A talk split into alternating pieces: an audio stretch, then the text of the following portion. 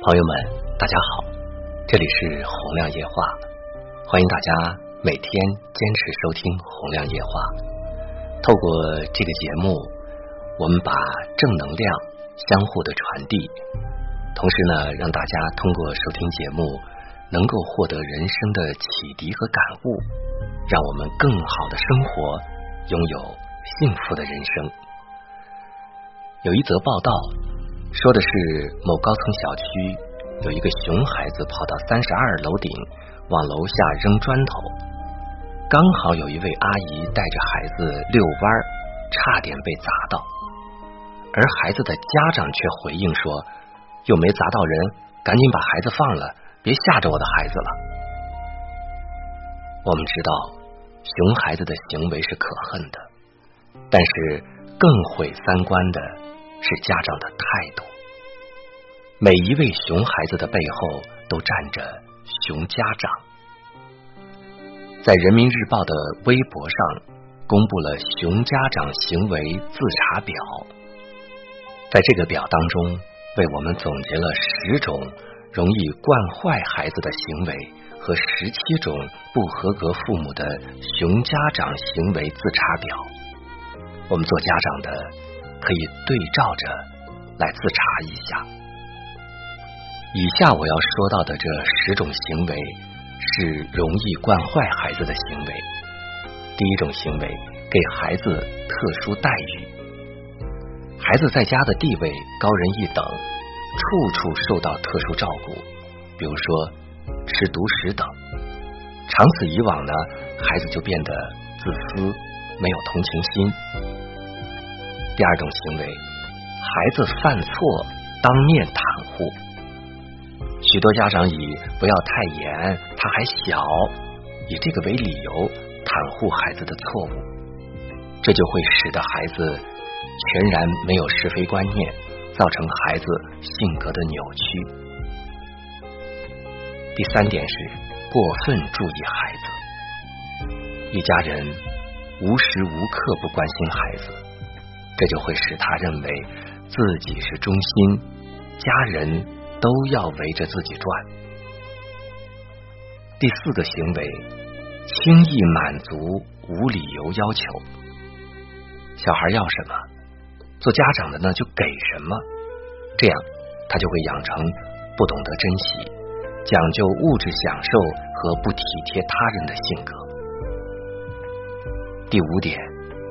允许孩子生活懒散，家长允许孩子挑食、睡懒觉、玩耍没有节制等等，这样呢，他就容易缺乏上进心和毅力，做人呢得过且过。第六个行为，对孩子央求，有些孩子呢不喜欢吃饭，所以家长就一边哄一边求着孩子吃饭。答应他讲三个故事，你越是央求，孩子呢就越是扭捏作态，不但不明辨是非，家长的威信也丧失殆尽。第七点，包办替代，有些家长呢从不要求孩子劳动，三四岁还要去喂饭，五六岁了还不做任何家务事。这样，孩子必然不会变得善良、勤劳、能干、上进。第八是大惊小怪，孩子生病的时候呢，家长就惊慌失措，一味的娇惯，最终呢就会导致孩子不让父母离开一步，变得懦弱胆小。第九点，剥夺独立，家长的想法是。孩子，我含在嘴里是怕化了啊，我吐出来了又怕飞走了。那么这样，孩子就会养成一种依赖心理，往往就成为把门虎，在家里横行霸道，到了外面呢，胆小如鼠，性格呢形成了一种缺陷。第十个行为，害怕哭闹，害怕孩子哭闹的父母是无能的父母。如果放任孩子打骂父母，就会在他的性格当中呢播下自私、无情、任性的种子。以上和大家交流到的呢是十种容易惯坏孩子的行为。接下来我们说一说我们要谈到的九种妈妈是不合格的。第一，不守信用的妈妈，答应了的事儿就一定要做到，不然妈妈的威信会消失，孩子也会变得更难教育。妈妈的失信行为会给孩子树立消极的榜样，让孩子呢随时有失约失信的可能。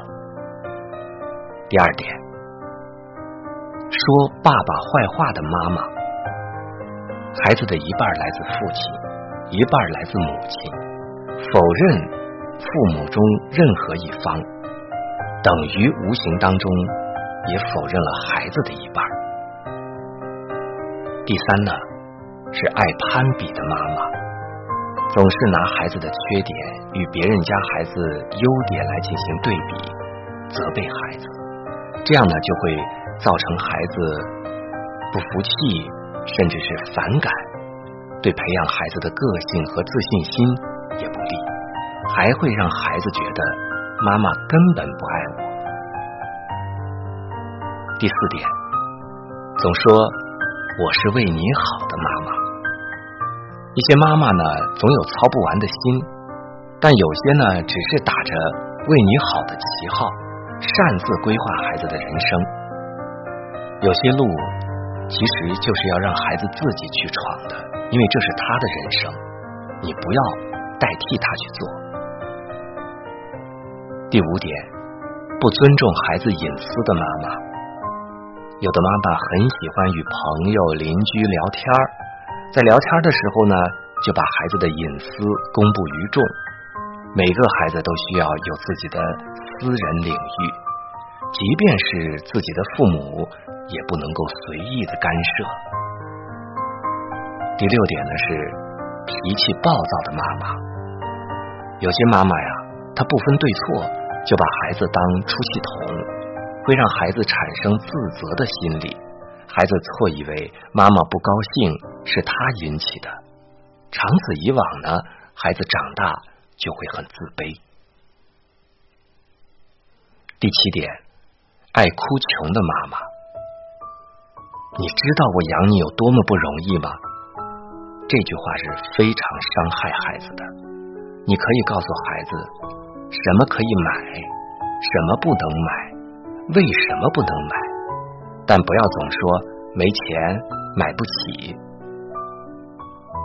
第八点，过于谦卑的妈妈，当孩子展示自己最拿手的长项时，有些妈妈总当着他人的面说孩子做的不好，以显示出自己的一种谦卑。其实呢，适当的鼓励更有利于孩子的成长。关键是你要把握好这个尺度。第九，总玩手机的妈妈。当妈妈因为玩手机而忽略了孩子，孩子就会感觉到妈妈是在敷衍自己，自然呢也就不愿与其交流。亲子交流一旦产生了障碍，孩子就会变得孤僻自闭。以下我要说到的九种爸爸也是不合格的。第一，脾气暴躁的爸爸。如果爸爸的脾气暴躁，动不动就打人、骂人，孩子也可能变得如此，甚至程度更深。父亲乖戾易怒，还可能造成孩子在恐惧当中形成卑微懦弱的性格。第二点，过于溺爱的爸爸。每一个爸爸都爱自己的孩子，但是由于溺爱，就会造成伤害。独立是孩子从小就应该上的必修课，无条件的满足孩子，久而久之，孩子就会变本加厉。第三点，不懂体谅妈妈的爸爸，有的爸爸对妻子的付出习以为常，甚至把教育孩子的责任都推给妈妈。这就会让孩子失去安全感，而孩子最大的安全感来自父母的相亲相爱。第四点，缺席孩子教育的爸爸，从父亲身上，男孩子会学到男子气概，女孩子则会学会如何与异性相处。作为父亲，再忙再累。都要承担起养育孩子的责任，对得起父亲这个称呼。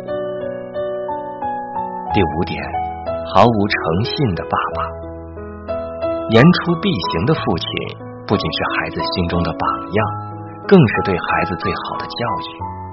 经常性空口承诺，不但会失去威信，也不利于培养孩子的责任意识。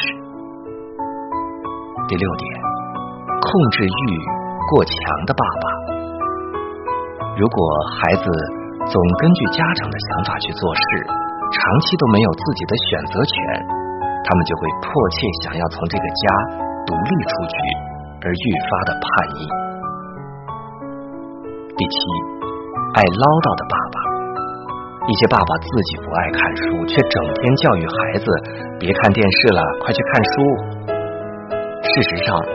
爸爸是原稿，孩子是复印件。